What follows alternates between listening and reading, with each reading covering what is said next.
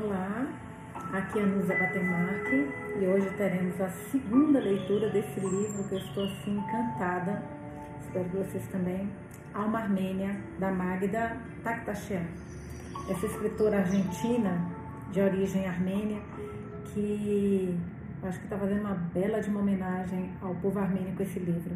Ontem, depois da nossa leitura, eu fui pesquisar um pouquinho. Eu vou tentar sempre trazer um pouquinho de informações para vocês do que, do que a gente está lendo, que eu acho que é um complemento a essa leitura e que vai deixar a leitura um pouco mais rica, mais interessante ainda. Eu trouxe para vocês informações que eu não tinha, mas que talvez vocês tenham, então se vocês já souberem, me perdoem repetir isso daqui. Eu fui pesquisar sobre esse genocídio armênio, que é narrado aqui né, pela Téter e pela, pela avó dela, pelos avós dela, Téter e e Carnegie. E eu descobri, olha que interessante, aqui o aniversário dela é no dia 24 de abril, né? É o dia que a nossa alma armênia, a alma, faz aniversário. E aqui colocou que a, o genocídio armênio se deu em 1915, durante a Primeira Guerra Mundial, inclusive. E a data do genocídio, gente, foi 24 de abril de 1915. Ou seja, é, houve aí uma, uma, uma homenagem, eu acho, da autora para esse uma homenagem não, uma lembrança, né, do, da data do genocídio. Então, o aniversário da alma, na verdade, é o, é o dia que se é, relembra, né, não vou imaginar comemora, eu falo comemora, como assim, não, que palavra é essa, Vanusa, pelo amor de Deus, em que se relembra o, o genocídio armênio, 24 de abril de 1915. Foi o povo otomano, eles é, como contou aqui, por conta de impostos, reclamações dos, dos seus súditos armênios que ocupavam ocupavam o que hoje é a Turquia, né? Na época era o território armênio, era a Armênia. Eles começaram, eu acho que foi assassinando, não, executando 250 intelectuais armênios no dia 24 de abril de 1915. Dois anos depois, gente, eles já tinham executado quase 2 milhões de pessoas armênias. 2 milhões de armênios. Não só qualquer pessoa, mas do povo armênio. Isso é conhecido como Holocausto Armênio, extermínio armênio e a, o grande crime. Gostei desse termo, o grande crime. O grande crime que, derru, que assim, exterminou o povo armênio. O povo armênio, eles foram 8 milhões foram na diáspora, né, que falam que é quando eles saem, ou seja, estão sem, terra, estão sem solo, sem, sem pátria, e fogem, vão para ou para os outros lugares quando são uma população muito grande. Quase 8 milhões de armênios fizeram isso. Muitos foram para a Rússia e para os Estados Unidos. Alguns vieram para o Brasil, para a Argentina, como a gente está vendo aqui a autora. E havia alguns nomes que eu achei muito interessantes, de armênios famosos, que eu nem imaginava. A Kim Kardashian, que tem aquele programa, é uma americana super famosa. Cher, que é uma cantora que eu amo, ela é armênia. Alan Prost, Alan Prost, né, que fala que é aquele grande rival do Ayrton Senna. É, aqui no Brasil a gente tem a Araciba Labanian, Fiuk, lembra do Fiuk, que ele eu acho que é filho do Fábio Júnior, né, um, acho que um ator. Ele também é armênio.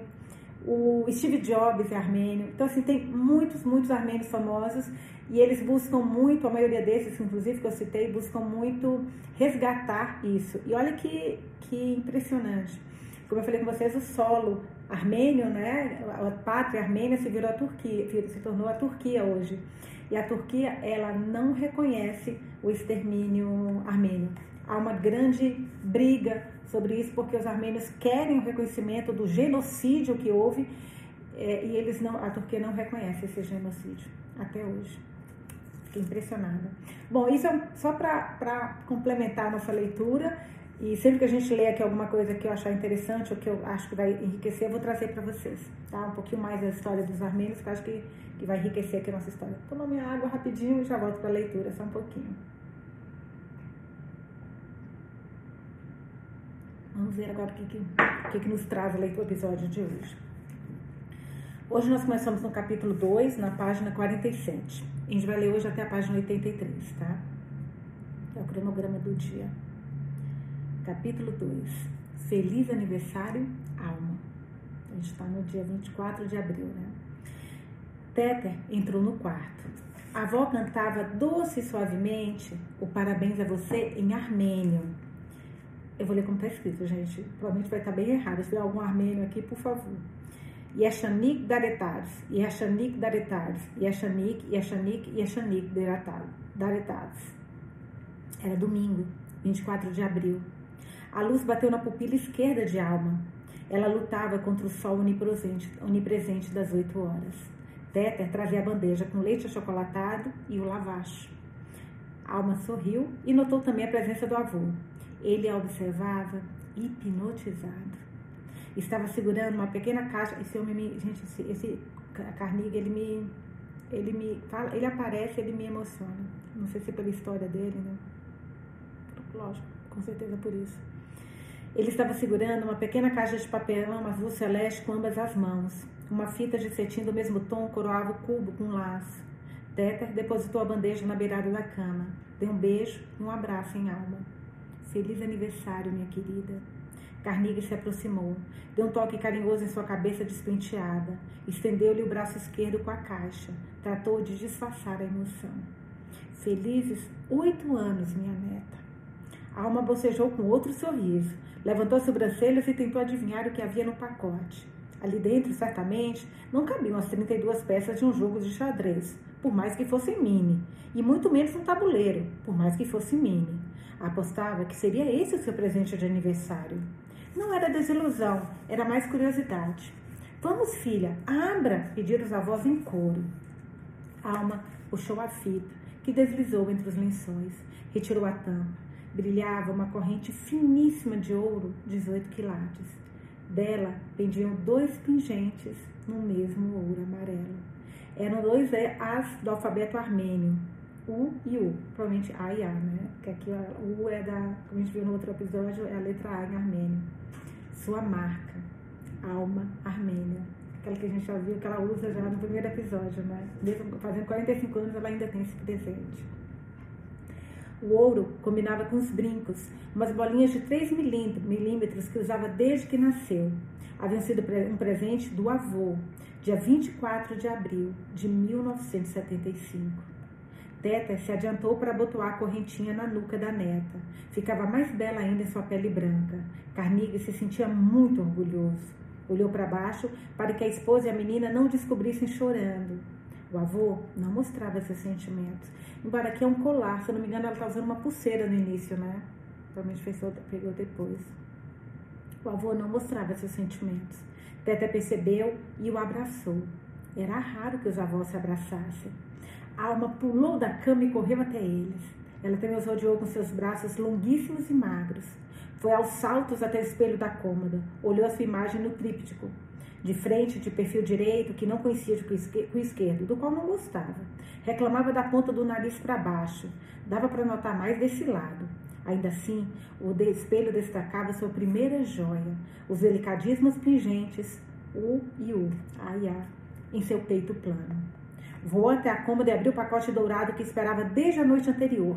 Surpreendeu-se com um vestido com fitas que se amarravam sobre os ombros e uma romã, a fruta preferida da avó e da Armênia, bordado em vermelho e fúcsia no peito. Tudo manufaturado pela avó. Teta recebia a revista Burda todas as semanas. Pegava os moldes, apoiava sobre os tecidos, cortava e costurava como uma profissional. Nos vemos lá embaixo daqui a pouco, Alma. Vou preparar o xadrez, avisou Carnegie, saindo do quarto. Teta ficou com a neta enquanto ela terminava o lavacho com as uvas passas, sempre, né? Uva passas, e o leite achocolatado. Esta manhã também não havia pão torrado, embora fosse seu aniversário. A opção era doce de amoras caseiros para passar no lavacho. Pouco tempo depois, a neta e Carnegie estavam sentados, de novo, na frente do tabuleiro.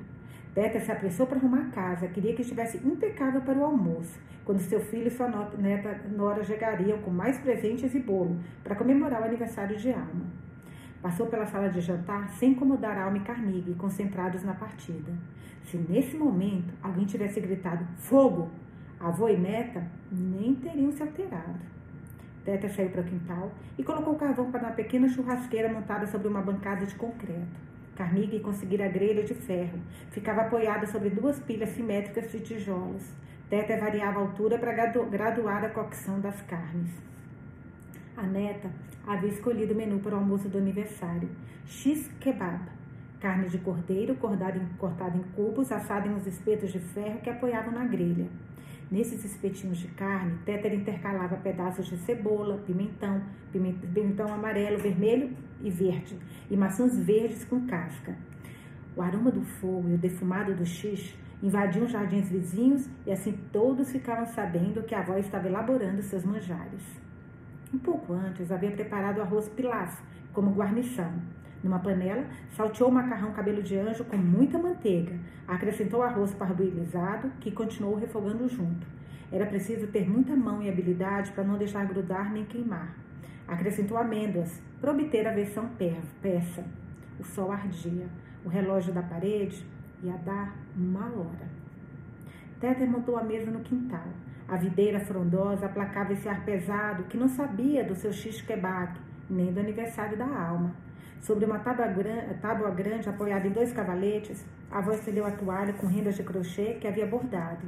Depois colocou a louça de cerâmica branca, simples, ordenada. No centro, dispôs os pratos de mesa como entradas.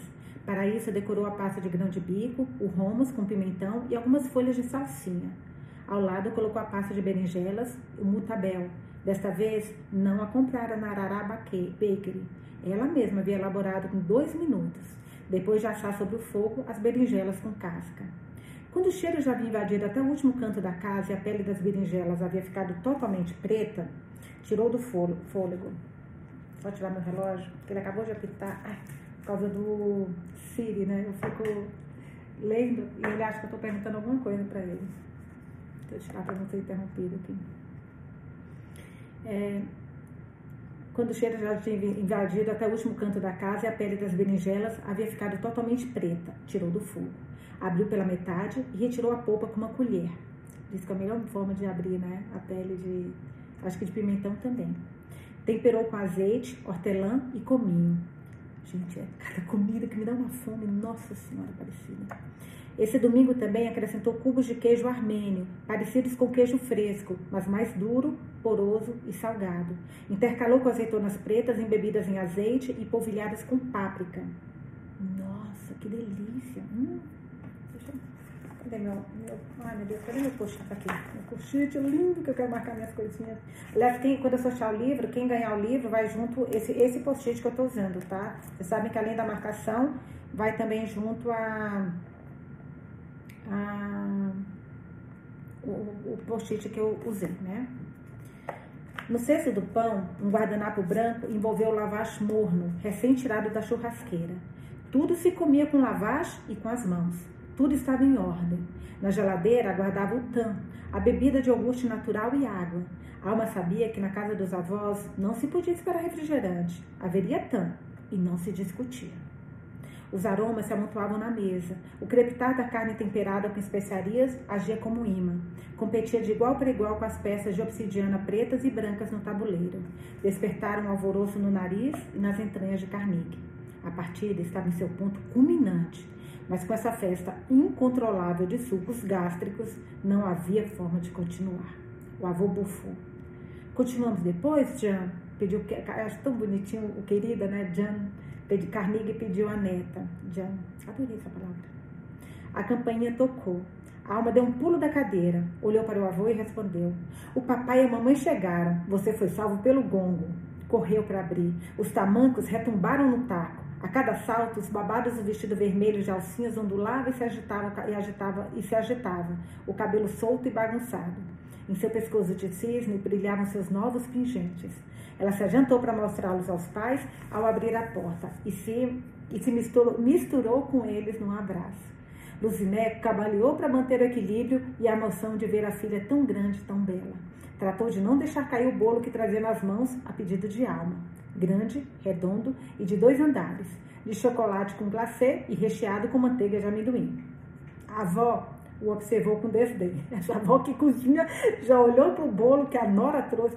Eita, sogra, sogra, sogra, sogra. A avó, a avó observou o bolo né, com desdém. Ela cozinhava todo tipo de doces, mas não bolo de aniversário. Na casa de Téter e Carnique não existia a forma, a forma redonda, só assadeiras quadradas onde eram feitos os doces orientais. O bolo circular é uma invenção americana ou francesa? reclamava Teter. Alma dava risada do gênio da sua avó. Luciné também sorria, mas não concordava tanto com a sogra. A esta altura, a casa transbordava de gritos e alegria. Assim, essas sutis rivalidades ficaram em segundo plano. Depois do almoço, o avô dormiu a sexta. Só por esse domingo de aniversário, o xadrez passava para o próximo final de semana. Às cinco da tarde, chegou o resto dos convidados, Hagob e Ashod, os irmãos de Carnegie, os mais velhos, que moravam, acho que desde 1910 já tinham ido para os Estados Unidos, né? Aí não pegaram o genocídio, porque o genocídio foi em 1915. Então, vamos lá. Jacob e Ashod, os irmãos de Carnegie, que se pareciam muito com ele. Altos, magros, de cabelos brancos, olhos claros e pele muito branca. Chegaram com seus filhos e, ao perceberem o sinal do avô, começaram a tocar. Jacob soprou uma flauta feita com madeira de damasqueiro, o duduca. Deu, dudu, se fosse dudu a palavra, né? Com K mudo, tá, gente? Duduca. Se é que fala assim, né? Ashod bateu com suas mãos grandes e ágeis o couro de cabra que formava o dou, o tambor. E Ervante, o filho mais novo de Rasgob, se encarregou do quemancha, com o som de um violino muito agudo. Seu irmão mais velho, Mesrop, Mesrop fez soar um tar, um pequeno violão que apoiou no peito. Ele desenvolveu com seu som grave e melancólico. Ashod levantou o clima com tambor. Emitia um som atávico e ancestral. Enquanto os músicos os animavam, Teter começou a circular com bandeja de doces. Adorava que abajulassem e dissessem como cozinhava bem. O Luciné fazia caretas e todos acabavam rindo. Tiani se encarregou, que eu acho que é a filha da Teter também, né? Tiani se encarregou de servir o, o, o eu acho que é a tia da alma Tiani se encarregou de servir o chá caseiro. Ela o perfumou com cravo e, uma vez que todos haviam bebido e se reconfortado, ficou de pé e convidou alma para o centro da pista. Soava o koshari, a dança guerreira armênia.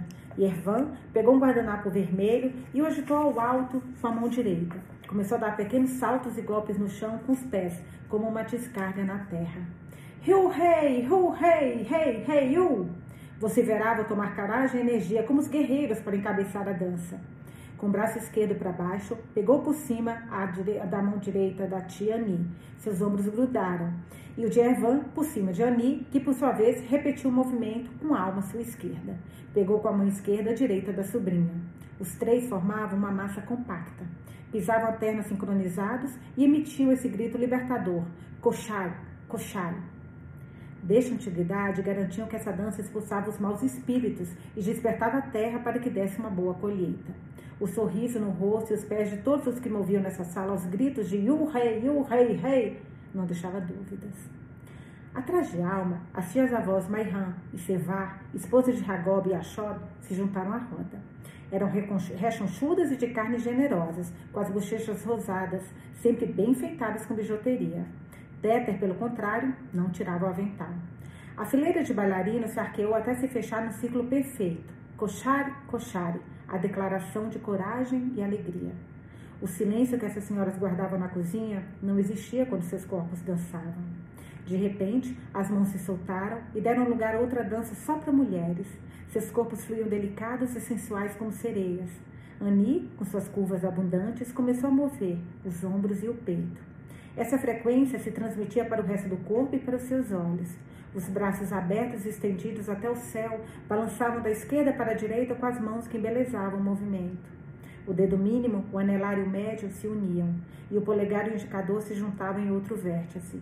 Formavam uma cavidade com a mão, o giro sobre o seu eixo, a cabeça de lado, a contorção do tórax sugestivo. Ani seduzia e guardava o segredo da dança armênia. Jamais fixar o olhar no homem, Alma tentou imitar a tia. As damas aproveitavam para exibir suas joias. Agitavam, é bem coisa de árabe, né? Peças assim. Agitavam os braceletes de onde pendiam moedas de ouro e prata. Alma fez um gesto para sua mãe que não teve outro remédio senão deixar a xícara e se juntar à dança. Teta seguiu a Nora. Era óbvio que agora que essa entrava na roda, ela não ia ficar de fora. Eita, já dá para perceber que a sogra e a Nora têm um relacionamento tenso, né, gente? Um relacionamento meio tenso. Ao lado da pista, Carnegie e Starkis preparavam um narguilé.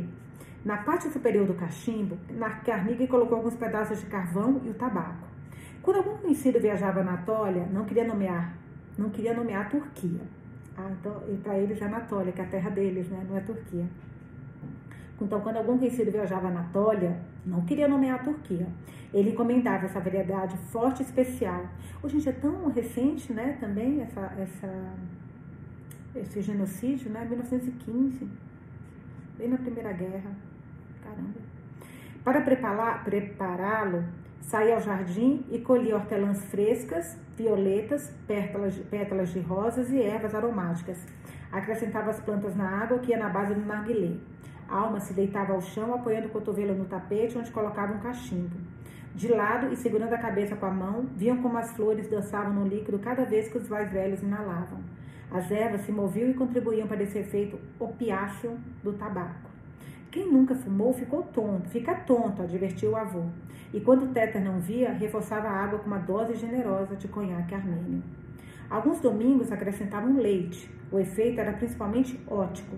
A nuvem se tornava mais branca e tudo parecia um pouco mais misterioso. As más lembranças da terra ultrajada passavam. Narguilé, música, comida e dança. Podiam viajar para outro lugar. Carnegie inalou fundo, tossiu e liberou a fumaça lentamente. Passou o cachimbo a sarquês. A nuvem de fumaça doce subiu, tomou a forma do ar. Em poucos segundos, o lugar se transformou. Quando a coreografia cedeu e os artistas fizeram descanso, chegou a hora do café oriental. Tétero preparou em um dos ISB, uma vasilha de cobre estanhado com asa. Calculou numa colher de chá de café moído fino por xícara. Olha só, uma colher de chá de café moído por xícara. Interessante. Isso, isso eu sempre fico na dúvida dessas coisas, quanto é que é. Gente, vou marcar só porque eu acho uma informação, para mim, pelo menos, é importante. Peraí. Eu sempre me pergunto disso na hora que eu vou fazer meus cafés. Pronto. É...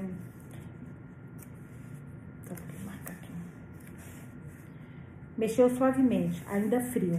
Levou ao fogo e esperou que começasse a ferver pela primeira vez. Retirou do fogo. Quando o surdir desceu, repetiu a operação outras duas vezes. Enquanto a voz servia, começaram as piadas e intrigas. Alma presenciara várias vezes a leitura especialista de Ami. Nunca deixava de se surpreender com as predições da tia. No dia do seu aniversário, pediu a Ami que interpretasse a sua burra. Olha, linda, quero essa coisa de adivinhar o futuro com burra de café. Peraí, só tomar uma água. Carolzinha, Carolzinha é uma amiga nossa que está aqui no clube, Que briga comigo que eu não posso tomar água gelada. Como eu leio em voz alta para vocês, usa muito a, a, as cordas vocais da garganta, né? Então ela fala que não pode. Mas eu não consigo. Minha água é geladíssima. Mas vamos lá. No dia do seu aniversário, pediu a Ani que interpretasse a sua borra. Buscou olhar da aprovação de Luziné. Filha, uma criança de 8 anos não toma café. Por favor, mamãe, eu quero saber meu futuro. Alma enfrentou. Luziné não gostava das bruxarias da tia Ani. Eu preparo meia xícara com bastante açúcar para minha neta. Imagina se a teta ia deixar isso passar batida. Nora fala, ela a Teta aparece na hora. Sugeriu Teta, colaborando com Ani e Alma. Lucinê emudeceu, embora não aprovasse. Mas ninguém se, ninguém se atrevia a desautorizar Téter, muito menos diante da sua coleção de ISB. Tinha pelo menos 10 em seu aparador, desde os clássicos de cobre até os modernos de inox e cores. Pegou menor com asa de madeira especial para uma única xícara. Anil trouxera de sua viagem de lua de mel a Yerevan. Téter preparou o café para a neta com uma colher de chá de açúcar. Depois das três ameaças de fervura, retirou do fogo e serviu três quartos de xícara. O óleo, três quartos de xícara não é metade, mas tudo bem, né? Os olhos da neta brilharam. Experimentou um gole, sorriu e bebeu outro. E outro. Ani pediu à sobrinha, assim como a todos os presentes, que logo que terminassem o café, virassem a xícara de boca para baixo em direção a si mesmos, e si mesmos pelo lado que haviam bebido. Esse giro era a forma de resguardar uma correta interpretação das imagens não tão arbitrárias que começavam a se desenhar. Ani iniciou lenda das tias, Maihan e Servar. Uma vez que completou uma profecia de dinheiro e o horizonte com uma viagem distante, chegou a vez de Luziné. A cunhada tratou de diminuir a importância. Ler a borra de café não era algo que interessasse uma médica como a mãe de Alma. Ela demorara para virar sua xícara. Ainda assim, havia se formado dois grandes ciclos densos de borra, separados por uma linha. Ani não se demorou. Interpretou um antes e um depois na vida de Lucinê. Um porvir intenso que, aguardava, que guardava um grande futuro profissional. Era o que a cunhada queria ouvir. Assim funcionava o show da burra. Por último, a tia desvirou a xícara de alma. Ficou alguns segundos em silêncio. Por fim, a irmã de Sarkis, que é o pai da alma, né, apontou alguns caminhos com o dedo indicador levantado. Querida sobrinha, essas figuras significam que você terá de abrir e fechar muitas portas. Algumas vezes não vai ser simples, outras ficará mais fácil claro para você, mas as suas emoções sempre vão te acompanhar. Elas serão o seu tesouro e também o seu muro. Toda essa base compacta e densa no coração da xícara representa o seu próprio coração. O coração sempre vai ser a sua fonte, o seu caminho e o seu manancial. Você só precisa confiar nele e alimentá-lo, que funcione como guia e farol. Ani falava pausado, dava para notar que cuidava de cada palavra. Alma tomou isso mais como uma brincadeira. Luciné não concordou. Como seu esposo Sarkis, também médico, não se prendiam a superstições traçavam uma linha clara com essa parte da tradição armênia. Na casa deles se falava de cultura e história armênia, mas não se lia a boa do café. Os homens não participavam dessa cerimônia de mulheres, Teper também não. Enquanto Ani lia as xícaras, a avó continuava passando com uma bandeja e se gabando das suas destrezas. Primeiro ofereceu revani, uma torta à base de sêmola bem molhada com calda. Estava cortada em losangos, cada um deles decorado com uma amêndoa tostada. Bem que podia ter no final desse livro, que nem na, como na Vitória de Rena, as receitas, né? Pelo menos que aqui tem tanta receita, mas as principais, hein, gente? Nossa, vai ser bem legal. Aí se tiver, juro que eu tiro foto e coloco lá no nosso grupo para vocês. Depois você viu baklava, feita de massa folhada com recheio de nozes e canela. Hum, adoro canela. E a parte o gadaife, preparado com coalhada, detesto coalhada. E macarrão de cabelo de anjo dourado e crocante, banhado em calda. Esse líquido doce e viscoso escorria devagar entre os dedos, que acabavam grudentos. Deram seis horas. Luciné trouxe o bolo da geladeira. Sobre o glacê havia desenhado com corante cor-de-rosa uma rainha de xadrez rodeada de oito velhinhas, dois peões, dois bispos, duas torres e dois cavalos. De repente, apagaram as luzes e todos cantaram parabéns. Antes de soprar, Alma fechou os olhos, apertou forte seus lábios finos e o fogo iluminou seus cílios como serpentinas, as covinhas afundadas. A menina suspirou. Moveu a boca sem emitir som. Com os dedos para cima, fez a mímica ao contar. Um, dois, três. Então, sim, inspirou e soltou o ar de uma vez. Explodiram os aplausos no escuro. Também os beijos calorosos das pessoas que a amava e os beijos dos parentes que não gostava porque deixavam barba, deixavam barba e asseguravam um abraço longo demais. A filha de Sarkis e Luciné, a nossa alma, né, amava seus avós, tios e tios-avós mas se perguntava por que todos tinham esse cheiro tão característico. Podia detectá-lo quando a beijavam. Era um aroma que não conseguia definir e que não existia na casa dos seus pais. Uma mistura de temperos, alegrias, tristezas, segredos, história familiar. Tudo dava voltas pela sala e pela cozinha, de Téter e Carnegie. A avó acendeu as luzes. Carnegie se aproximou do centro da mesa, pegou uma colher e deu três pequenas batidas na sua taça. O choque com o vidro pediu atenção imediata. A plateia se pronunciou no silêncio. Vamos, vô, que houve? A alma se inquietou. Querida neta, agora que você tem oito anos, quero contar a todos que eu te inscrevi no grande torneio de xadrez de Waitertown. É no salão da igreja de Santo Estevão e começa no próximo domingo. Fez-se outro silêncio. Nenhum dos convidados se atreveu a aplaudir ou a felicitar a alma. Por via das dúvidas, todos os olhares se dirigiram aos pais da menina. Sarkis e Luciné examinaram um ao outro. Giraram o olhar para Teta, que por sua vez examinou seu esposo. Carnegie ergueu os ombros em sinal de despreocupação. Começou a bater palmas. Todos o imitaram. Pelo visto, ele fez algo contra a vontade dos pais, hein? Pelo que a gente está vendo aqui, isso é mais um sonho dele do que talvez da alma, né? Mas vamos acompanhar para ver se é isso mesmo. Depois dos aplausos, Ani entregou à alma o presente embrulhado com papel de seda que favalhava e com laço rosa de fita brilhante. O pacote era um indício de que a tia havia trabalhado de modo artesanal. Tudo aquilo que lhe davam vinha com papel de presente típico das lojas, estampados com a etiqueta da marca. Os pacotes de Ami, com o mesmo papel de seda e a mesma fita brilhante, eram embrulhados por ela, especialmente para a alma. Ainda assim, sempre lhe causava intriga. Como essa caixa, grande e pesada? Ani fez um sinal para a sobrinha. O papel de seda é para rasgar, iniciar um ciclo. Olha só, minha mãe nunca me deixava rasgar o papel de seda, gente. É para rasgar. Deixem seus filhos rasgando, porque é para iniciar um ciclo.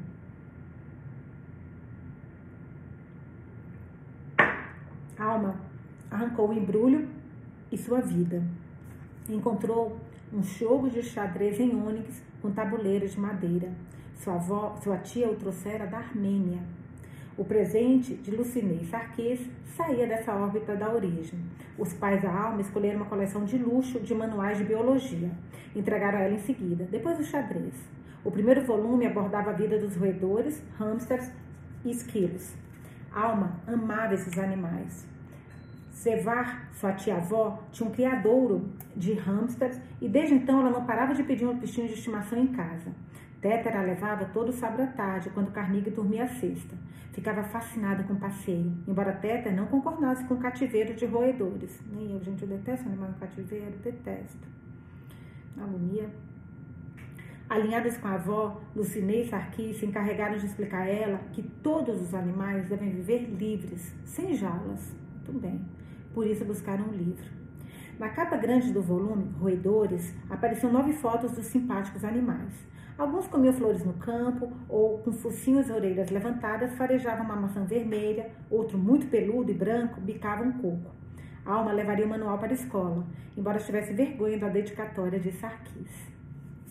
A minha querida filha Alma, com todo carinho pelo seu aniversário, por ser a aluna que vai arriar a bandeira, mamãe e papai, 24 de abril de 1983. Esse domingo, quando Alma dormiu, Luciné e Sarkis conversaram sobre a jogada de Carnegie. Conheciam a história do avô e, apesar de não falar sobre o assunto em casa, intuíam a necessidade de que a neta encarnasse sua luta com a história, o genocídio e as feridas abertas através do xadrez. Aliás, aqueles nomes que eu falei com vocês, é, de famosos armênios, tem um muito famoso que eu acho que também a gente citou aqui, que é um, um jogador de xadrez famoso. Eu não me lembro agora do nome depois eu vou ver direitinho e falo com vocês, mas que também é armênio. Confiava em Carnegie, voltando à leitura agora. Só para avisar que tem uma amiga nossa que ela tem, acho que ela tem é, TDAH. E ela falou que é, quando eu dou um pitaco e volto, ela se perde. Então, desde que ela me falou isso, sempre que eu dou um pitaco, eu falo, gente, voltando para a leitura. Voltando para a leitura é, é o final, né? Então, voltando à leitura. Confiava em Carnegie, mas prestariam atenção em seus movimentos. Cuidariam para que as rotinas que estabelecesse com a alma no jogo não tornassem uma obsessão, e mais agora que se a inscrever, que a inscrevera nesse torneio. Não queria criar exigências nem pressões em sua filha, não nesse campo. Queriam que a Alma seguisse uma carreira universitária. O xadrez era só um jogo. Luciné e Sarkis não podiam estar mais de acordo. Por enquanto, concordaram em feijar Carnegie sem cortar a alegria do avô nem da neta. Admitiam, no entanto, que não podiam pedir muito mais a Teta e a Carnegie. A Alma passava todos os finais de semana com eles. Dessa forma, Luciné e Sarkis podiam cumprir os plantões de 24 horas no pronto-socorro do Hospital Geral de Massachusetts, em Boston, onde haviam se conhecido e trabalhavam desde a residência.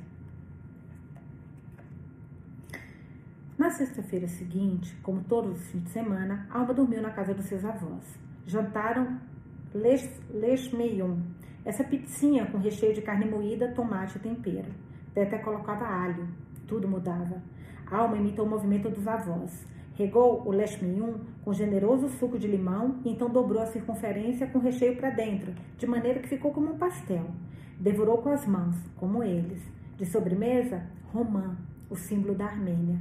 Teta trouxe a fruta já cortada numa travessa. Esses pequenos grãozinhos ou gotas rubis que a compunham eram uma beleza. Amanhã será um grande dia, prognosticou Carnegie, e Téter acompanhou Alma até a cama. Cumpriram todas as suas rotinas, e no sábado pela manhã, depois do café, Alma jogou uma partida leve com Carnegie. Depois do almoço e da rigorosa, rigorosa cesta do avô, antes das cinco da tarde, a dupla já estava pronta outra vez. O tio avô, Achod, os levou até o salão do Santo Estevão. da Santo, Estevão. A alma se sentia tranquila, o avô não. Com todos os tabuleiros arrumados, foram recebidos com grande entusiasmo. Juntos, buscaram o nome de alma na entrada do salão e as partidas que deviam encarar na categoria de 8 a 11 anos. Durante a primeira rodada, Carnica se colocou atrás da meta. Alma jogava com as, petas, com as peças pretas contra um garoto da sua idade. O avô não abriu a boca.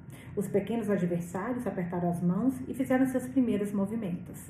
Alma ganhou sem dificuldades e se sentiu confiante para a rodada seguinte, que é o grande problema dela. Eita, Lili. À medida que ganhava, cada vez mais espectadores se aproximavam para presenciar as partidas da neta de Carnegie. Alma avançava segura da sua força de jogo. Isso a serenava e ao mesmo tempo a motivava. Vez ou outra, com uma posição, posição muito vantajosa, quis florear uma pirueta, checkmate bonito, alguma sequência geométrica. Mas então aparecia Carnegie, sempre de plantão, para que ela não desviasse seu jogo. Já no fim do torneio, as crianças e os adultos se cumprimentaram e pelos corredores de da Santo Estevão se propagavam como ecos comentários sobre as jogadas de Alma. Carnegie voltou feliz esta noite. Alma também. Gostava de se reunir na igreja, na salão da igreja e se encontrar com outras crianças da sua idade. Aí não sentiu peso de ser filha única. Além de se entreter jogando, podia conhecer gente. Certas vezes, certas vezes, isso a levava a se perguntar por que não tiver um irmãozinho? Sabia que essa ideia não agradava seus pais, mas nunca lhe dava uma explicação, porque Lucinei e Sarkis não haviam querido ser pais outra vez. E Téter e Carnegie tiveram dois filhos, e eles próprios vinham de famílias numerosas. Era a forma de se manter vivo, era forma de manter vivo seu povo. Ao menos era o que lhe contava Téter antes de dormir. Na Santo Estevão, com cada torneio e temporada, Alma ampliou seu círculo de amizades dentro do xadrez. A menina detonava todos, também os mais velhos. Provocava ira pela sua pouca idade e por ser mulher. Nos torneios da igreja, ela compartilhava algo mais do que no colégio. Podia se conectar com uma face lúdica que despertava seu coração de filha única, por mais que o tabuleiro com suas casas tratasse de pura lógica e raciocínio, como avisara Carnegie. A disputa entre o xadrez e a vida escolar existia. Sarkis e Luciné planejavam para a filha um futuro profissional de cientista. Tadinha, gente, os pais, os avós já têm um plano tão planejado para o futuro dela, hein? Pelo amor de Deus.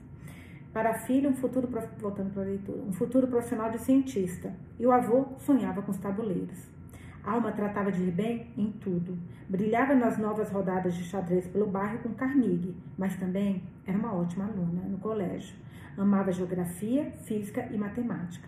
Guiada pelo pai e pela mãe, quando terminou o ensino fundamental, se matriculou para seguir a orientação de ciências naturais. Enquanto isso, Carnegie acumulava os troféus da neta em uma vitrine em sua oficina. Uma luz especial iluminava as taças e medalhas por dentro do móvel com umas portas de vidro.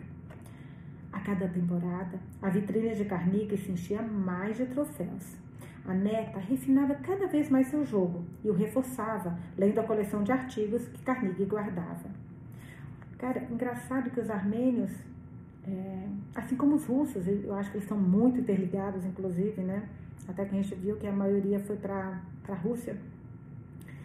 Tem uma tradição forte de xadrez, né? Esse jogo é tão inteligente, eu queria tanto aprender a, jogar. Eu li aquele outro livro, daquela que tem um filme, um seriado maravilhoso daquela jogadora de xadrez, maravilhoso. E eu assisti o seriado, eu vou lembrar depois o nome para falar com vocês. E, e essa cena do xadrez me lembram muito as cenas que estavam narradas nesse livro que eu li. Mas vamos lá, voltando para a leitura. O ritual de se preparar para cada competição, de se manter concentrada, a fazia sentir muito ligada ao avô, embora nenhum dos dois expressasse. Havia naturalizado a rotina. Também a vitória. A alma seguiu os passos de Carnegie, apesar de Lucinei e Sarkis não se mostrarem muito de acordo. Para eles, escolhendo uma carreira universitária, a filha se asseguraria um futuro. Já se empreendesse o caminho marcado por Carnegie, poderia acabar como Bob Fischer. A essa altura, Alma já vencia o avô com facilidade, inclusive muitas vezes com as próprias armas que ele lhe ensinara. Para Carnegie, ela era todo orgulho, ainda que derrotada no tabuleiro. O outono palpitava em cada bordo vermelho e amarelo de Otertal, em cada semente, em cada célula, em cada violeta do jardim de Téter, mas também do outro lado do globo, na Armênia, com suas árvores de romã, o mundo inteiro e em outras galáxias. A alma era fascinada por biologia e astronomia. À noite, quando todos iam dormir e a casa ficava ficava no escuro, saía descalça ao jardim. De camisola, ela se deitava na grama de barriga para cima. O cabelo comprido e solto formava uma circunferência em volta do rosto pálido que se refletia como a lua. Se corria uma brisa, podia sentir os aromas da tilha da rua. E até havia o faiscar dos vagalumes, esse instante, onde a vida era fosforescente. Também encontrava mistério nos corpos celestes. Se o céu brilhava estrelado, olhava fixo para ele até descobrir uma estrela cadente, ou o planeta vermelho, Marte vermelho piscante, ou a lua que brincava com seus cachos e fases prateadas. O universo nascia a cada noite, maravilhoso. A alma pousava seus olhos verdes nessas sombras, Imaginava que descobriria alguém caminhando pela lua. Sabia que era um pensamento ridículo ou improvável. Não ligava, queria acreditar. Uma parte do seu coração não achava nada impossível. Devagar nessa outra dimensão, a sua a deixava feliz. No entanto, esse estado de viagem para a felicidade se quebrava quando viu o barulho da janela que rangia ao se abrir. Carnegie, que se levantara e estava relendo suas cartas amareladas outra vez, aparecia e mandava voltar para a cama. Waitertown, 1987. Aos 12 anos, Alma se classificara como finalista, a gente saiu dos 8 para o 12, 4 anos depois, né? A Alma se classificara como finalista em um torneio válido para o elo internacional. Carnegie acompanhava, entusiasmado, enquanto nos imigrantes, enquanto nos imigrantes de origem armênia crescia este fervor tão político quanto enxadrístico, diante do eterno duelo entre Anatoly Karpov e Gary, ah, esse daqui mesmo, Gary Kasparov, esse que, que eu vi o nome que eu falei que era um enxadrista famoso. A idolatria do avô por Gasparov conseguiria inclusive destronar Petrosian como seu primeiro ídolo. Este inverno, Carnegie tossia muito e até o último momento hesitara em acompanhar sua neta ao campeonato de Massachusetts. Estava se sentindo mais cansado, sem ar. Alma se impôs com facilidade na primeira rodada. Ao mesmo tempo, Carnick começou a ter febre. Ainda assim, não quis voltar para casa, apesar da insistência de Teter, Annie e o esposo. Mas, sobretudo, de Lucinei Sarkis, que recomendaram que ele se retirasse para descansar. Carnick, teimoso, se apresentou na segunda rodada. Ninguém vai me impedir, ele se impôs. Nenhuma febre faria perder o torneio mais importante que sua neta jogava. O avô piorava com os minutos e Tétero vigiava de perto. Apertava seu lenço branco enquanto todos seguiam nervosos a ele e a cada lance de alma. Com um pouco de astúcia e de sorte, Alma conseguiu ficar entre os primeiros tabuleiros. E um grave erro do adversário na última partida lhe deu um passe milagroso para a final na mesa 1. O momento decisivo chegou contra Tim Myers, um reconhecido difusor do jogo e mestre internacional de xadrez. Nossa, aprendi tudo isso, mas não lembro dos detalhes nesse outro livro que eu falei com vocês. Quero ver falar com vocês o nome depois, assim que eu me lembrar que, pelo amor de Deus, que livro. E espetacular. E seriado na Netflix é melhor ainda, por incrível que pareça. Porque tem muita explicação, é muito explicativo de xadrez no livro. Como eu não jogo, fica muito detalhe que às vezes eu me perdia. Isso não foi tão forte assim no, no seriado. Vamos lá. Car voltando para a leitura. Carnegie suava frio. Pela primeira vez, sua neta enfrentava um jogador titulado. Alma abriu com seu peão a, entre aspas, R4, fecha aspas, como sempre. E Miles, com um sorriso quase imperceptível, moveu seu A, abre aspas, CD3, fecha aspas, Tratava-se de uma jogada marginal, mas de alguma maneira ele pensava que uma variante secundária era suficiente para vencer alma. Não só porque era mulher, como também porque tinha um elo muito inferior ao seu. Aí já tô, já tô já ia a favor da alma de qualquer jeito, mas só disso eu já tô contra esse homem assim, com a força da minha alma. Alma. Voltando à leitura. Além de ter contado com muita colaboração dos adversários para chegar à cúspide do torneio. A pequena jogadora ocupou e consolidou rapidamente o centro e Maier se resguardava nas primeira, primeiras três filas. Esperava a possibilidade de um contra-ataque oportuno que lhe desse força, que desse força às suas peças. O mestre norte-americano jogava rápido, costumava apertar o relógio, anotar sua jogada e se levantar. Carnegie ouvia conversar de forma animada com outros jogadores, enquanto sua neta, com as mãos em volta da cabeça, parecia um monumento à concentração. No entanto, à medida que a partida se desenrolava, o público percebia que a coisa estava começando a se complicar para Myers. Yes! Dava para notá-lo menos sorridente, começou a se levantar menos e a demorar mais tempo para completar suas jogadas. Na metade do jogo, uma manobra precisa de alma o deixou suspenso com a caneta na mão por alguns segundos. A menina se desenvolvia com autoridade, aproveitava ao máximo a vantagem de espaço e a iniciativa. O mestre, com suas peças amontoadas e atrapalhando umas às outras, tentou uma manobra libertadora que lhe custou dois peões, sem conseguir melhorar muito sua posição. A alma foi bastante astuta ao sacrificar um desses dois peões para começar um ataque ao rei inimigo. Uma gota de suor se desenhou na testa de Myers. Agora era a alma quem se levantava da cadeira e andava, em silêncio pela sala. Um semicírculo de curiosos acompanhava a partida com intensidade. O mestre, experiente, propôs uma simplificação para aliviar a pressão, mas sua decisão gerou um final vencedor para as brancas. Algumas jogadas depois, parecia claro que a vantagem fora decisiva para a alma. Tinha na sua frente uma vencedora. Miles, por fim, apertou a mão em sinal de rendição e o salão se veio abaixo em aplausos. Luciné e Sarkis não puderam evitar o choro, os pais, né? Téter a avó fofa apertava o lenço branco que guardava no bolso. Então levou ao vértice dos seus olhos para conter uma lágrima. Quando a neta desceu do tablato, nossa, eu me emocionei aqui. Quando a neta desceu do tablato, correu para abraçar o avô.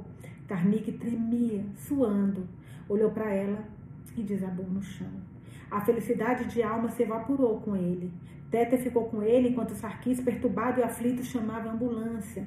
Uma confusão de luzes, gritos, médicos e paramédicos realizou uma infinidade de manobras enquanto subiam Carnegie na maca, rumo ao hospital geral.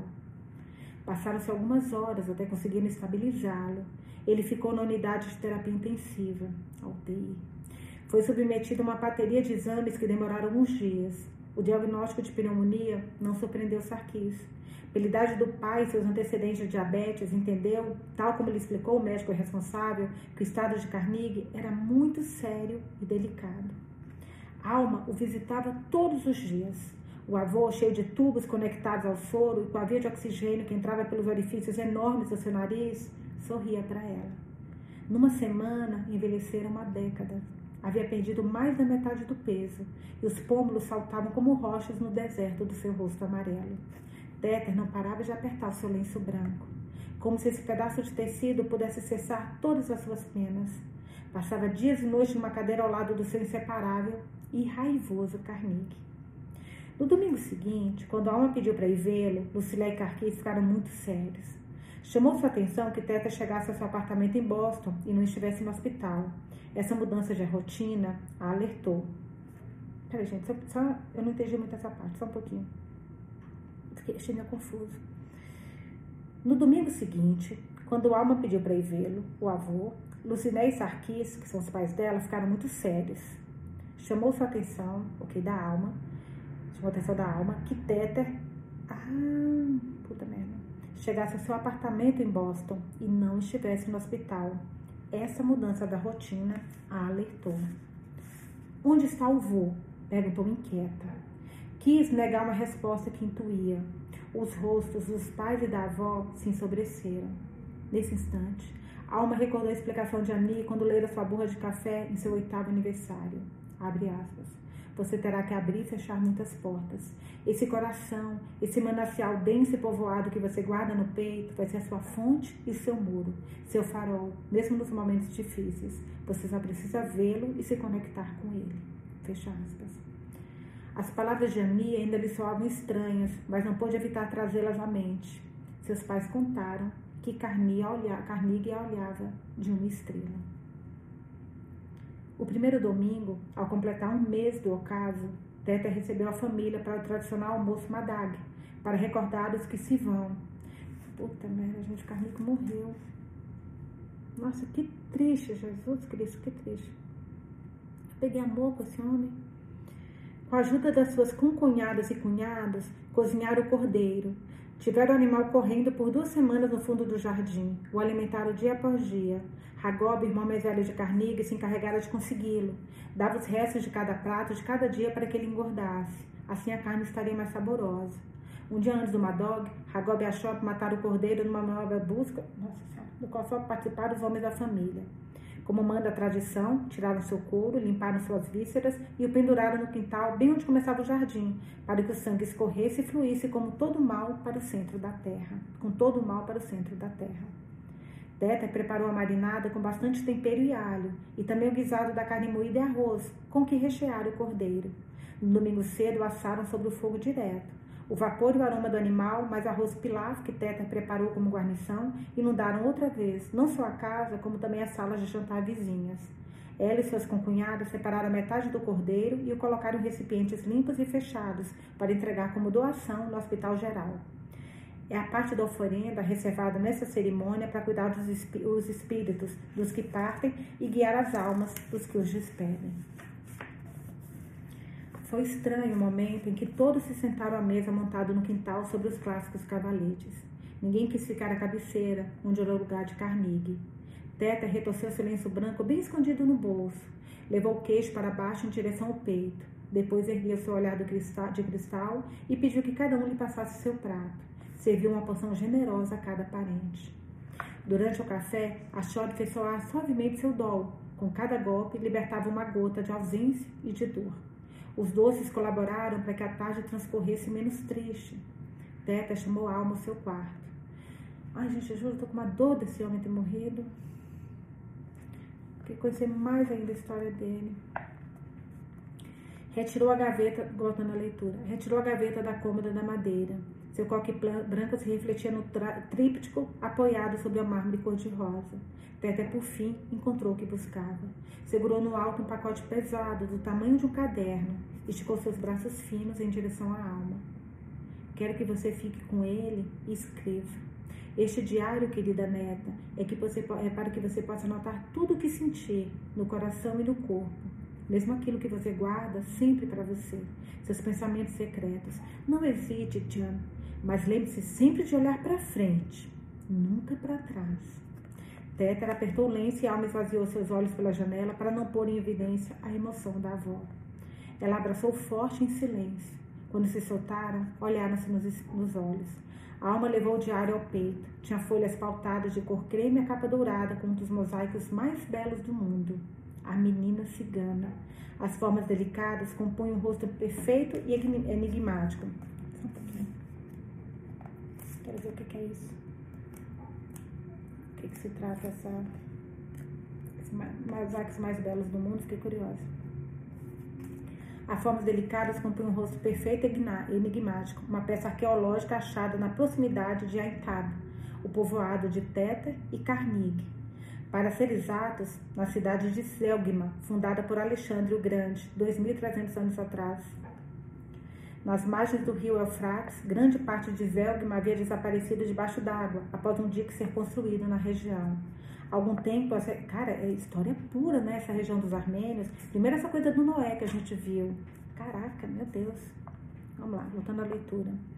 Há algum tempo, os arqueólogos descobriram um conjunto de casas enfeitadas com esses murais. Pertenceu à época em que esses solos eram parte dos confins do Império Romano, antes da chegada do Império Otomano. Nessas casas, os ricos recebiam as visitas com comidas e danças. As imagens refletiam as musas que os inspiravam. O mosaico de Zeugma, com este rosto tão particular de a menina cigana, converteu-se no símbolo de Aintab. Embora agora todas as placas da cidade dissessem Gaziantep, embora os turcos tivessem expulsado e massacrado os armênios. Nossa embora tivessem cortado as cruzes de suas igrejas. Oh, gente, é, tem uma palavra para isso que eu não me recordo agora, mas quando você. É, ai, meu Deus, que, que droga não lembrar dessa palavra. Destruir igrejas, mas é uma palavra para sabotar, sabotar a religião. Cara, sabotar a religião da pessoa é muito desrespeito, gente. É, tudo bem, depois de tudo que eles fizeram também, né? Embora tivessem cortado as cruzes de suas igrejas para transformá-las em mesquitas, Embora agora os guias turísticos da Turquia jamais mencionassem genocídio. Lembra que eu falei com vocês? A Turquia não aceita o genocídio. Para eles isso não aconteceu. Eles não reconhecem. Embora agora os guias turísticos da Turquia jamais mencionassem genocídio. Ani havia trazido o caderno de Selgman. Teter nunca esteve de acordo com que sua filha pisasse na Turquia. Apesar de suas íntimas contradições, havia ficado tão impactada pela beleza dessa imagem que aceitou ficar com ele e esperar o momento indicado para entregar o diário à alma. Com os 12 anos da sua neta e a morte de Carnegie, esse dia havia chegado. Jan, você se parece com essa mulher, a garota cigana de Zeugma. O mesmo cabelo e nariz reto, os olhos em forma amendoada. Lembre-se sempre das suas origens, mas também sempre de olhar para frente, lutar pelo seu destino, fazê-lo com as suas próprias mãos, insistiu Teter. Cara, que coisa. Puta. Fico decorando essas coisas que eu acho muito lindo, meu Deus. A alma segurou o diário junto ao peito, como se essas páginas, ainda por escrever, pertencessem ao seu coração desde sempre. Como se esta mulher, composta por milhares de pequenos ladrilhos, quisesse lhe contar algo. Separados, significavam nada. Unidos, podiam ser tudo. Seu caminho, seus avós, suas feridas, os segredos familiares, suas veias carregadas de história, sua alma. Capítulo 3 Frio na barriga, Boston 2012. Então, a gente saiu de. Só um pouquinho, gente. Acho que é 1980 aí. Só um pouquinho. Ah, não. Tem outro capítulo que a gente estava em 1982, eu acho, é isso? Ai, porque eu quero lembrar quanto tempo passou. Calma, gente, não fiquem nervosos, mas eu quero achar onde está aqui. Ah, aqui. Então, a gente saiu de 1987, quando morreu Carnegie, né? E a nossa, a nossa alma tinha 12 anos, agora a gente está indo para 2012. Capítulo 3, Frio na Barriga, página 68. Toma mais um gole de água.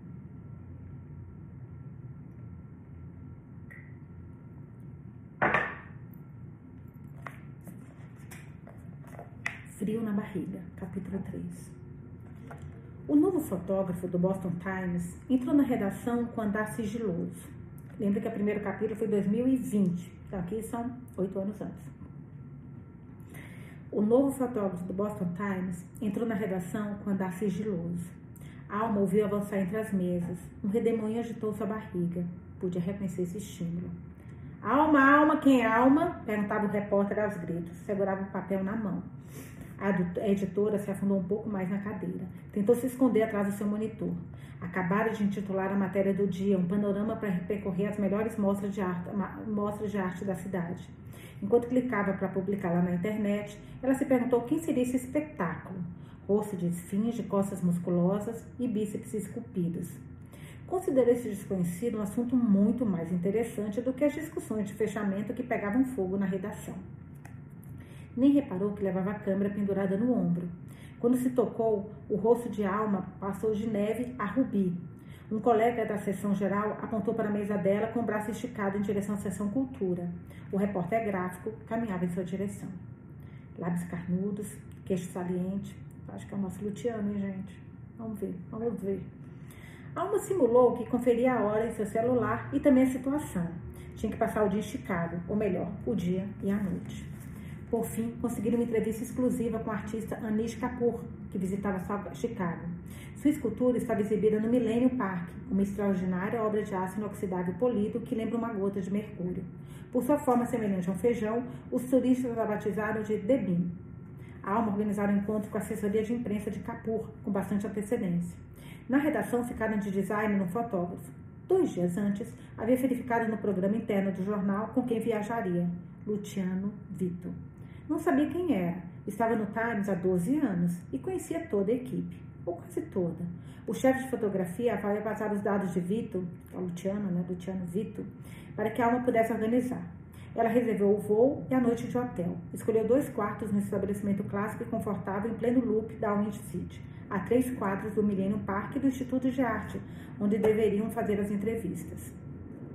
Oi, sou Luciano, fotógrafo. Nós vamos juntos a Chicago, certo? Seu novo companheiro de viagem soou amável e bem descontraído. Sua camiseta polo branco contrastava ainda mais com a pele morena e o tecido sintético ajustado marcava seu abdômen definido. essa roupa, o jeans despotado e o calçado esportivo fluorescente deixavam intuir muita personalidade. Alma hesitou antes de responder. De pé ao lado do seu computador, esse homem que adivinhava mais jovem do que ela exalava água limpa, madeira e sabonete. Seu olhar a devorou. Teve um momento de adrenalina. Ia viajar com ele? Havia chegado o momento de conhecer alguém novo sua Havia chegado o momento de conhecer alguém novo na sua vida? Era a única, ou quase a única de suas amigas que não havia se casado ou encontrado um companheiro. Muito menos ser mãe. Teria filhos algum dia? Quando? Com quem? Os anos se passavam e as chances diminuíam. Todas as suas questões pendentes vieram à tona nesse momento de alerta e curiosidade. Enquanto observava, Luciano segurava esse papel branco onde guardava anotado Alma passeando. Repassou sua vida. Entraram no Boston Times depois de. Enquanto observava Luciano segurando esse papel branco onde guardava anotado Alma passeando, ela repassou a sua vida. Entraram no Boston Times depois de cursar uma bolsa para jornalista. Ali foi apresentada a Lisa Jones. Embora tivesse a mesma idade e profissão, suas vidas funcionavam de forma oposta. Quando viravam amigas, Lisa estava casada. Quando viraram amigas, Lisa estava casada havia poucos meses. Havia conhecido Robert Stern na sessão internacional e logo começaram a namorar. No amor, quando as coisas funcionam, funcionam, argumentava Lisa. Não se deve forçar a barra. Acontece no momento certo. Quando eu conheci o Robert, soube que seria o pai dos meus filhos, repetia Lisa. Esse tipo de pensamento mágico não convencia tanto Alma. Discutia com a amiga, adorava conversar sobre, com ela sobre o que quer que fosse. Estava se sentindo cada vez mais perto dos 40. Desenvolver uma vida profissional que amava, só faltava se apaixonar. Formar uma família, como suas famílias, como suas amigas, como Lisa. Seria tão difícil? Seria para ela essa vida? Enquanto as conversas ficavam mais profundas, Lisa criava seu primeiro bebê e Alma saía bastante porque isso era uma questão de probabilidades, quanto mais gente conhecesse, melhor. Suas conversas pareciam um confessionário. Às vezes, Alma queria a vida de Lisa e Lisa a de Alma. Lembra no carrossel que a gente viu no, no livro da Biblioteca dos Senhos Secretos? A, a, você sempre acha que a vida do carrinho da frente, né, do cavalinho da frente, é melhor que a sua. De qualquer forma, ajudavam uma a outra. Haviam aprendido a escutar, a conter e acompanhar. Uma sabia como a outra estava pelo olhar e pelo tom de voz. Esse meio-dia, Alma se despediu de Lisa com pressa antes de sair rumo a Chicago. A amiga olhou para ela como querendo dizer algo mais sobre Luciano. Ana fez-lhe sinal com a mão na orelha. Ligaria depois. Seguiu a caminhada pelos corredores com o novo fotógrafo. Desceram dois andares pela escada até a rua. O veículo do Boston Times esperava com ele, por eles com o pisca-alerta ligado. Na esquina, antes de entrar no carro, Alma se deu conta de que havia esquecido sua caderneta de anotações. Ali estavam todos os dados para a reportagem com Capur. Luciano se ofereceu para voltar e buscá-la. Ela se autocensurou por seu nervosismo, que a deixava tão exposta. O fotógrafo abriu a porta do carro para ela e depositou a câmera Nikon no assento traseiro ao seu lado. Deixou a bolsa e as malas no porta-malas, fechou ambas as portas e desapareceu. Almo viu correr novamente até a redação. Este gesto a lisonjeava. Mas mais do que isso, esse movimento de caçador a despertou. Tratou de verificar se estava bonita. Instintivamente buscou espelho entre as maquiagens. Estava nascendo duas rugas finas da comissura, da comissura de cada olho um par de olheiras violáceas apareciam, desobedientes. Utilizou o corretor para iluminar o olhar. Aos 37 anos, não podia pular este passo. Esticou a bata que caía sobre a calça jeans flare. Ela se encostou no assento e cruzou as pernas, deixando à mostra seus tamancos bordados. Ela, como sempre, amando os tamancos, né? Uma bolsa transversal completava seu estilo hip chic. Pegou o celular para conferir informações da matéria. Não conseguia se concentrar. De repente, esqueceu a entrevista exclusiva e estava se sentindo muito mais, estava se sentindo mais mulher sob o olhar de Luciano. Não havia motivos para que se arrepiasse toda, até onde chegava a sua imaginação. Apesar de terem se apresentado alguns minutos, sentiu que o conhecia há muito tempo, que seus corpos se encaixavam sem se tocar. Enquanto pensava, o fotógrafo reapareceu em sua janela. Ele atirou de sua bolha de perguntas de divã, entregou sua garneta com um sorriso franco. Obrigada, murmurou Alma enquanto sentia que suas bochechas se transformavam em brasas. Ele a olhou com desejo e se sentou ao lado do motorista. Podemos ir, instruiu com segurança. Do assento traseiro, Alma espiou seu perfil. Essa prega no meio do septo nasal a perturbava. Apertou os lábios justo quando ele se virou, como se Luciano tivesse percebido o que a alma observava. Ficou envolvida com seu cheiro de homem. Sua cabeça voou. No meio do caminho para o aeroporto, Alma se sentia inquieta. Ainda faltava passar mais de meio-dia e toda uma noite juntos em Chicago. Se a isso acrescentasse a hora que passariam a bordo do avião, teria que se concentrar para não explodir de nervoso. Estava se sentindo uma adolescente, apesar de hastear a bandeira de mulher madura e independente. Recordou todas as suas conversas com Lisa, nas quais a amiga lhe repetia que talvez ela tivesse medo de se apaixonar. Luciano abaixou os óculos azuis espelhados que levava na cabeça em seu cabelo pretíssimo. Apoiou na janela o antebraço nu e liso. Sem se mover, irradiava sensualidade. Alma pensou em mandar uma mensagem a Lisa para comentar sobre seu nervoso. Os raios de sol que entravam em cheio no rio Charles voltaram a distraí-la. Sua fantasia viajava veio do globo aerostático. Abriu a janela, colocou a cabeça para fora e sentiu o ar. Tratou de aplicar as técnicas de relaxamento que aprendia na yoga. Inspirou e expirou. Aproveitou para se olhar no espelho outra vez. Sua palidez ressaltava as olheiras. Justo no momento em que soltou o cabelo preso com elástico, Luciano virou-se para trás. Olhou para ela esticou seu braço forte nu para pegar a câmera Nikon que ficara no assento traseiro, ao lado de suas pernas cruzadas. Alma se perturbou quando os nós dos dedos de Luciano, Luciano roçaram seus joelhos. Ajeitou as ondas do cabelo. Tentou apresentar a tranquilidade que se transformou em fogo quando Luciano se demorou alguns segundos em seus olhos verdes, em sua silhueta reclinada no assento. Peraí, gente, tá chovendo? Tô ouvindo um barulho. Tá chovendo. Desculpa, eu adoro chuva. Ouvindo um barulhinho, eu falei, caraca. Então calor lá fora, que engraçado. Ai, com chuva. Eu amo. Esse Luciano já mostro para que veio desde o início, hein, gente? Safadinho, safadinho. Alma se perturbou quando os nós dos dedos de Luciano roçaram seus joelhos. Ajeitou as ondas do cabelo. Tentou penetrar tranquilidade, que se transformou em fogo quando Luciano se demorou alguns segundos em seus olhos verdes e em sua silhueta reclinada no assento. Esse cara parecia tocá-la sem tocar nada nela. Calculou, além do mais, que não devia ter nem 30 anos. Chegamos, indicou o motorista. Seu aviso não rompeu o campo magnético como se tivesse falado em voz baixa para não quebrar o momento. Luciano se adiantou para se encarregar da bagagem de alma enquanto ela voltava a revisar a informação do voo em seu celular e se deixava ajudar, feliz e impactada. Fomos pontuais. Fomos pontuais. Ele comentou, demonstrando que estava a par da agenda. Luciano tinha atitude. Não parecia o tipo de fotógrafo perguntava em cada matéria o que era preciso fazer ou deixava a logística nas mãos da redatora. Agia com ela como verdadeiro companheiro, companheiro de trabalho. A alma se permitia um certo senso de humor. Luciano o despertava. Tinha todas as informações na cabeça ao mesmo tempo que caminhava bem descontraído com as duas malas em direção à entrada do aeroporto. Qualquer um poderia tê-los confundido com um casal prestes a iniciar uma escapada romântica. Depois de fazer o check-in, perceberam que lhes restavam alguns minutos antes do embarque. Ele escolheu uma mesa e a convidou a tomar um café. A tela do, do celular de Alma se iluminou. Lisa. Alma, amiga, sabe com quem você está, né? Alma. Sim, com Luciano Vitor. O que foi? Lisa.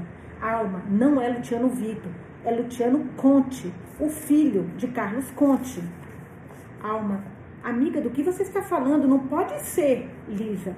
Ele usou o sobrenome da mãe quando entrou no Times para que não associassem sempre com o pai. Alma, não.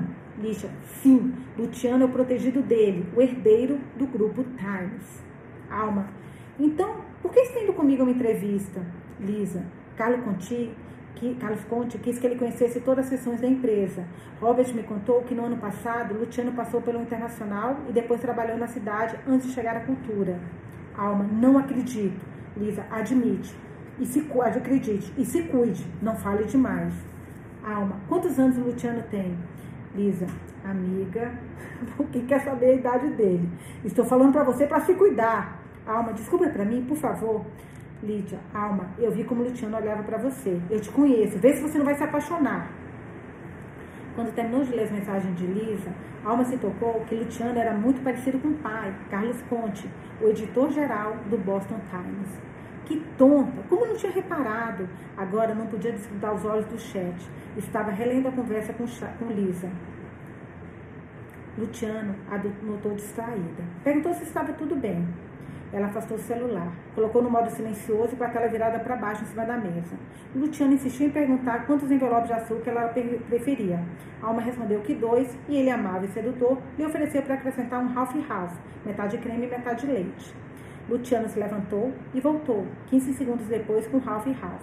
Mexeu nos seus cafés, enquanto via as notícias nos televisores do aeroporto, ele lhes contou suas rotinas de running e academia.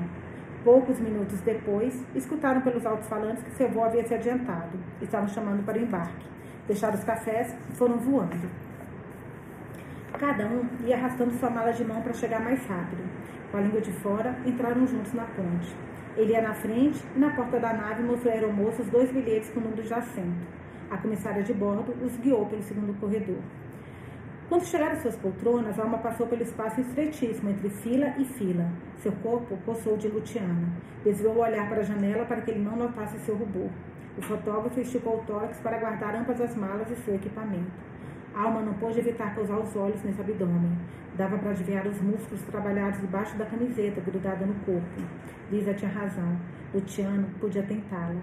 Riu para si mesmo como uma menina que esconde uma travessura e conferiu no celular se sua amiga tinha descoberto a idade dele. Nenhuma mensagem. Alma colocou o cinto e ele fez um sinal para que ela desligasse o telefone.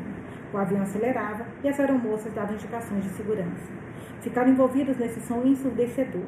Adrenalina que aumentava na decolagem em seu alma de desejo e debilidade. Lera várias matérias que garantiram que esses primeiros dez minutos eram muito mais perigosos do que os últimos de aterrissagem. É verdade, ficou pior a, quando está decolando. Mas achei que fosse cinco minutos, não sabia que era dez. Essa corrida contra a gravidade a inundava de vertigem. Suspensa no ar, o estômago contra a coluna, sentado ao lado de um desconhecido. Pior, ao lado de Luciano Conte, o filho de Carlos Conte. Carlo Conte, o herdeiro do Grupo Times. Não era o mesmo fazer uma matéria com o filho do chefe, e não qualquer chefe, que com outro colega do trabalho. Sentiu frio na barriga. Atravessaram uma nuvem de turbulência, mas a alma já não distinguia a própria da que o avião podia cruzar. O apoio de braços que compartilhavam delineava o espaço que podia ou não ser invadido. Luciano cheirava recém-banhado. A pressurização da cabine balançou a alma no estado de parênteses. Isso acontecia nos aviões, uma mistura de euforia e leveza, da impunidade para dar rédeas soltas aos pensamentos ou à fantasia. Afinal de contas, era óbvio, estavam no ar. Decidiu ficar calada, reprimiu um mar de nervos e ansiedade.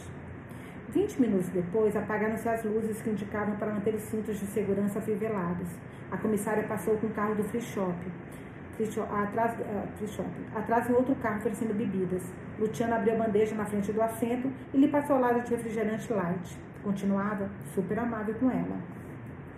Para se distrair, Alma pegou a revista Duty Free. Ele cruzou o braço e deteve sua mão na página do Mont Blanc. Como pai, Luciano amava essas canetas de alma alta gama. Alma sorriu. Deixou que falasse sobre as que mais gostava. Enquanto isso, estudava suas expressões, seus olhos pretos, seu nariz reto. Essa pinta que a distraía. Sua boca perfeita. Quando Luciano fez uma pausa, Alma fechou a revista e reclinou seu assento com a ideia de descansar. Ele pegou um dos jornais do avião. Sobre a bandeja, começou a ler e sublinhar com sua caneta. A alma fingia que estava dormindo, mas espiava.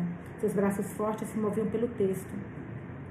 Luciano destacava as frases que achava interessantes. Diferente do pai que corrigia os textos com tinta vermelha, Luciano preferia azul. Quando assistente de Ani, agora é um outro parágrafo, tá? Quando assistente de Ani Capu, Anish Capu perguntou o que queriam tomar pela origem indiana do artista, Alma supôs que ela lhe pediria um chá. No entanto, o escultor a surpreendeu a escolher um café bem preto. E foi ela quem ficou com o ergri, que é um chá famoso, né? Luciano só aceitou um copo d'água gelada e observou a hora da conversa, enquanto tirava alguns retratos da entrevista. Quando terminou a gravação, foi sua vez com o Capu. Ele fez alguns planos americanos para a capa e outras composições horizontais para abrir embaixo da página dupla a reportagem que seria publicada no próximo domingo, em sua primeira página do Suplemento de Cultura. Capura estava usando uma calça social preta e uma camiseta da mesma cor. Sob a lente de Luciano, a pele morena do escultor contrastava com o cabelo grisalho. A alma ficara fascinada com seus conceitos.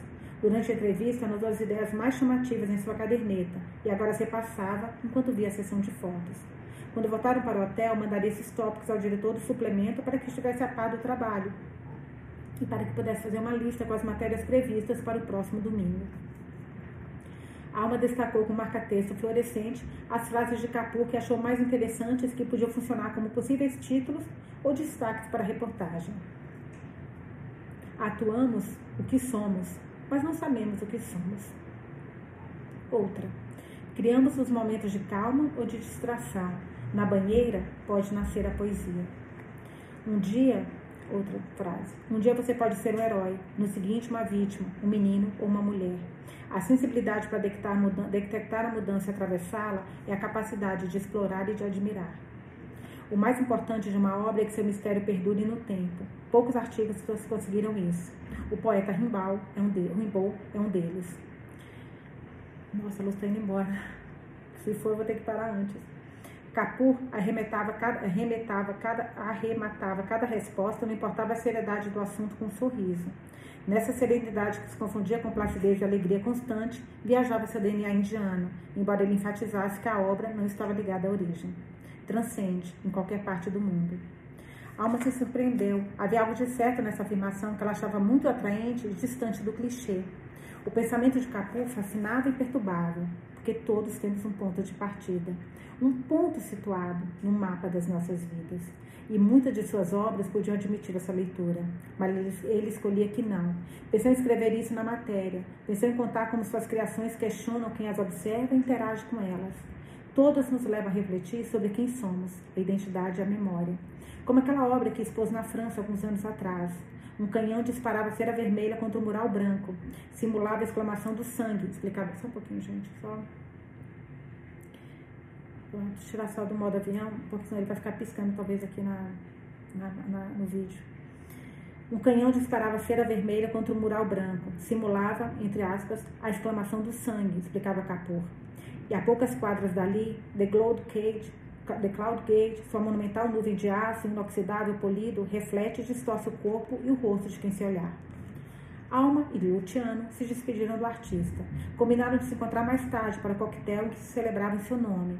Enquanto isso, tinha um tempo para caminhar pela Avenida Michigan. Num dos últimos dias de primavera, eles se dirigiram ao Millennium Park para experimentar, para experimentar a obra de Capur. Esqueceram que eram jornalistas, permitiram-se brincar com seus rostos refletidos esticados ao máximo, ou de forma desproporcional nesse feijão de mercúrio. Como todos os turistas, riram e tiraram fotos com o celular. Alma se afastou alguns passos de Luciano. Qual de todas as silhuetas dela, a própria, era ela? Quem era hoje? Seria a soma de cada um dos que a observavam? A integral dessas almas infinitas? Alma, Luciano atirou seus pensamentos ao gritar seu nome. Novamente grudado nela, ele se aproximou um pouco mais com a câmera e a surpreendeu. Quer ver? Tirei umas fotos, algumas fotos enquanto você brincava. Ela rodeou o visor de com as mãos para escolher seu display e examinar melhor as imagens. Via-se retratada pela lente de Luciano. Não soube bem o que fazer. Não sabia se gostava de si nessa imagem. Luciano pediu o número do celular dela para enviá-las. Seus olhos brilhavam, ainda mais rasgados, talvez pelo sol tão alto. Parecia querer dizer algo mais. Para a alma, sua forma de olhar para ela era uma inquietude constante. Voltou a arrumar a bata porque se sentia exposta. Lembrou das palavras de Lisa. Tomou ar e se posicionou em seu lugar de chefe. Disse a Luciano que se continuasse com a visita e que ele fotografasse as culturas mais emblemáticas do Millennium Park. Caminhavam sob o raio do sol e estavam começando, estavam começando a se sentir exaustos quando chegaram na Crow Fountain. Suas duas torres de, de, de tijolo de vidro brilhavam numa magia permanente, cobertas por uma película de água. A vertente caía de forma constante do topo para a base. Milhares e milhares de rostos de pessoas da cidade se projetavam no mosaico de miniaturas sobre suas fachadas de luzes LED. De repente, essas imagens se convertem numa só, enorme. Aparece projetada uma boca de mulher que lança um jarro, d'água em direção às pessoas e aos turistas. Seu criador, o artista Tom Clancy, a pensou como uma obra interativa, para mobilizar e refletir sobre a identidade, como a de Capur. Alma se deleitou com as crianças que corriam em direção à água, sobre esse jato lançado pelos lábios vermelhos. Pediu a Luciano que capturasse alguma dessas imagens. Luciano levantou seu braço e apontou com o zoom da câmera. Ele se aproximou para lhe mostrar as fotos no visor, cheias de riso e poesia. Depois se afastou em direção a uma banca de flores de papel que se moviam como o vento. Ela observou como seu colega deixava a bolsa com equipamentos de fotografia com a mulher das flores. Não entendeu o que estava acontecendo. Alma olhou para ele admirada enquanto ele voltava a avançar em sua direção, com os braços estendidos e as mãos abertas. Um grande sorriso mostrava seus dentes mais brancos. Luciano a pegou pelo braço, como convidando Alma à Torre dos Mil Rostos e à água, enquanto também corria nesse sentido. Ela resistia, com os braços esticados, fazendo força na direção contrária. Luciano arrastava até a fonte, Krau, e ela opunha resistência, mas não deixava de sorrir. Ele redobrou a força dos seus músculos até que ela se deixou levar. Tirou a bolsa do ombro dela e a deu a um turista que lhes tirava fotos, divertido, sem saber o que se passava com eles. Não, não, Luciano, não, por favor, ela pediu em aos risos. Alma, onde está o seu espírito infantil? Ele a provocou ao mesmo tempo que continuava puxando pelos braços dela até a fonte. Estavam quase chegando debaixo d'água. Alma ficou séria e de repente se encharcou com, chato, com um jato fresco e as gotas que salpicavam ao seu redor, formando milhares de arco-íris. Só conseguiu soltar uma gargalhada, os dois completamente molhados. A blusa dela, tipo bata, grudou aos seios pequenos e deixava transparecer um sutiã cor-de-rosa. Seu cabelo comprido e moreno ensopado pingava sobre seus tórax. Sob a cascata, os dois riam para o outro a 10 centímetros de distância. distância. Ela olhou para o céu, moveu a cabeça. Queria negar a situação, mas se sentia feliz. Luciano apontava para ela com as mãos para jogar mais água em seu rosto. Não é possível que você seja tão moleque, zombou a Alma. Eu gosto de brincar com você, Alma. Posso? Ela ficou muda e olhou para ele. Ele sustentou o olhar durante três segundos de perigo e lhe deu um sorriso enorme. Estou com fome, surpreendeu ele. Alma voltou a ficar muda. O que queria lhe dizer? O que queria que fizesse? Luciano organizou os passos seguintes. Parecia muita vontade nesse papel. Voltamos para o hotel, nos trocamos e saímos para almoçar. O que acha, Alma? Ela não pôde continuar evitar rindo e não pôde evitar continuar rindo e conferiu a hora da próxima entrevista. Às quatro e meia tinha um encontro com o Instituto da Arte Contemporânea. Vamos, Alma, insistiu ele. O que ia fazer? Repreendê-lo, beijá-lo? Ainda lhe dava ordens. Continuou movendo a cabeça. Aproximaram-se da Senhora das Flores, que sorriu para eles e lhes deu uns panos para que secassem o rosto e as mãos. Luciano pegou seu equipamento e Alma sua bolsa, com o turista que estivera cuidando. Que ainda bem que não roubou, né, gente? Pessoa desconfiada. Voltavam juntos ao hotel, ao hotel, riam. As pessoas as notavam completamente ensopados, mas eles caminhavam divertidos e alheios. Quando o recepcionista os viu entrar molhados e descalços, fez uma careta. Tomamos um banho e descemos para comer, Alma, disse Luciano em voz alta para que o funcionário escutasse. Entraram no elevador. Ela pedia que os segundos passassem rápido. Eles se olharam encharcados no espelho. A Alma era uma cabeça mais baixa do que Luciano. Estremeceu com a sua expressão viril. Pensou que formavam um lindo casal. Vamos, Alma, estou com fome. Quando estiver pronto, bato na sua porta. Alma entrou no quarto. Começou a se desvestir. De... Nossa, nunca ouvi essa palavra, desvestir começou a se desvestir enquanto abriu o chuveiro. A roupa molhada caiu no chão. Ela se olhou no espelho nua, de corpo inteiro. As marcas do biquíni lhe davam um toque selvagem. Podia não podia reconhecer sua pele branca eriçada. Estava se sentindo distinta. Entrou no banho. Enquanto a água e o sabonete corriam pelo seu rosto, seu cabelo, seus seios, suas coxas e entreperna, exalou. Pensava em si mesma e também Luciano. Imaginava tomando uma ducha, a metros dali, atrás da parede. Sentia-se uma adolescente, admitiu sua total contradição. Colocou a culpa nele. Pensou em mandar uma mensagem a Lisa para que organizasse sua cabeça. Ainda lhes restavam várias horas juntas. Tinham que sair para comer e estar às quatro e meia no Instituto de Arte. O percurso, somado à entrevista com a diretora, levaria mais algumas horas. Estariam livres por volta das sete para ir ao coquetel em homenagem ao Capur, no dia seguinte. Bem cedo. Passariam para buscá-los para tomar o voo das oito da manhã de volta a Boston. Quando saiu do banho, foi pegar o celular para escrever à amiga, mas ouviu que o Luciano batia em sua porta. porta. Estava completamente nua. Não podia ser. Alma, vamos! Esse rapaz tinha um atrevimento que a surpreendia e encantava. No entanto, pôs as coisas em seu lugar. Nos vemos em cinco minutos no hall principal, disse com sua voz mais séria. Pensou que roupa colocaria. Não havia levado muita, só que entrava na, na mala de mão. Optou por um vestido azul sem mangas que deixava seus ombros à mostra e tinha um decote generoso, mas não exagerado. pegou um chale de fio violeta para se proteger do ar-condicionado no Instituto da Arte na recepção de Capur. E acabamos, não acabamos o capítulo, tá, gente? Porque tem sempre uma, como se fosse um símbolozinho, que eu acho que deve ser algum símbolo, alguma tipo de desenho armênio, porque eu vejo que tem muito, uns desenhos aqui meio, meio parecendo ponto de cruz, que deve ser alguma coisa meio tradicional armênia, eu acho, né? Então lemos até a página 83. A gente, olha isso aqui, olha, isso é uma dica para quem tem déficit de atenção, TDAH, é uma, é uma que, é que eu uso para ler, para ler para vocês, porque eu tenho mania de deixar o olho para a linha de baixo.